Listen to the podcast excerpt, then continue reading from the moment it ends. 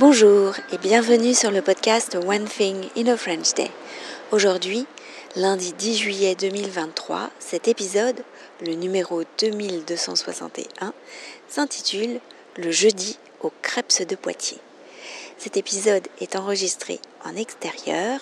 J'espère que vous allez bien et que vous êtes de bonne humeur. Je m'appelle Laetitia, je suis française, j'habite près de Paris et je vous raconte au travers de ce podcast un petit bout de ma journée. Vous pouvez vous abonner pour recevoir le transcript, le texte du podcast sur onethinginafrenchday.com.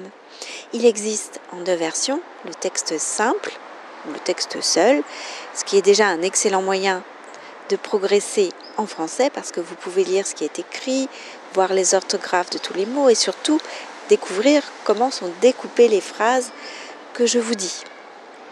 Il y a aussi la version enrichie avec des photos, des notes culturelles ou encore des tournures de phrases utiles que vous pouvez utiliser dans vos propres conversations en français. J'aime bien mettre en avant ce qui est extrêmement utile pour vous. Tout ça sur onethinginafrenchday.com. Le jeudi aux crêpes de Poitiers. Le jeudi, c'est le jour le plus dur, a dit Chiran.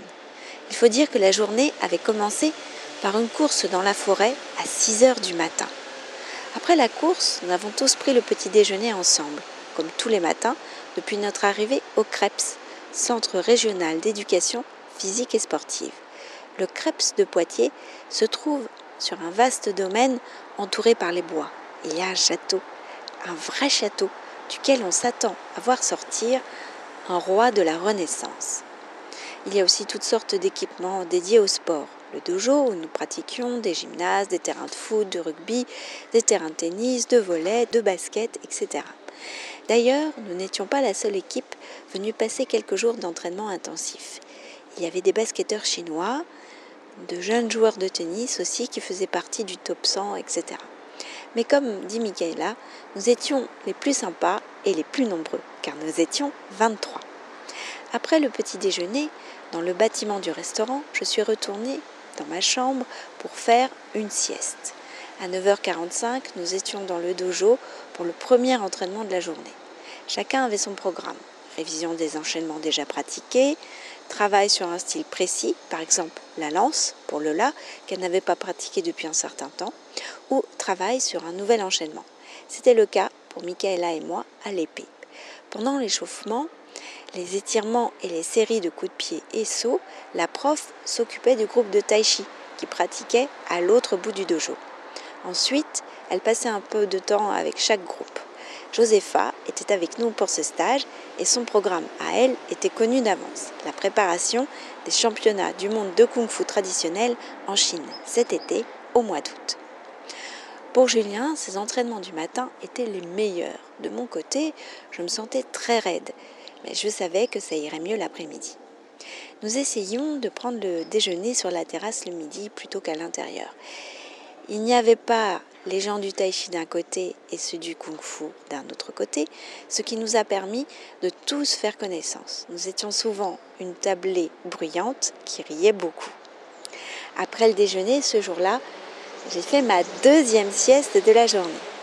Nous avions rendez-vous à 14h pour l'entraînement de l'après-midi qui se déroulait sur le même schéma que celui du matin. Mais le jeudi, tout le monde commençait à être fatigué. Chiran nous a recommandé d'être bien prudent pour ne pas nous blesser. Michaela s'est fait mal à la cheville, Alistair s'est fait une sorte de claquage à la cuisse, Lola avait mal aux pieds. À côté de nous, on sentait que le programme de Josepha ne faisait que s'intensifier. J'ai fait ma troisième sieste de la journée après ce cours. Michaela, de son côté, avait une conférence en visio sur la rentrée dans son université. Moi, je voulais être en forme car ce soir-là, nous attendions la visite de notre ami Morag qui habite dans les Deux-Sèvres. L'occasion de se voir était trop belle. Voilà, nous sommes rentrés samedi matin. J'ai fait le voyage du retour avec Josepha et Chiran. C'était un chouette voyage de retour parce que Josepha nous a proposé de faire une halte touristique au château de Chenonceau. Ce château est tellement beau, vous savez que je l'adore. Un peu comme pour la compétition, ce stage a été l'occasion de faire beaucoup de kung-fu, mais aussi d'apprendre sur soi-même. Bref, nous avons hâte de revivre l'expérience avec notre super prof et notre belle équipe. One Thing in a French Day, c'est fini pour aujourd'hui. Je vous retrouve, je pense, en fin de semaine, vendredi, puisque nous commençons le rythme d'été avec deux épisodes par semaine. Donc je vous retrouve vendredi pour un nouvel épisode du podcast et bien sûr une devinette. À très bientôt, au revoir.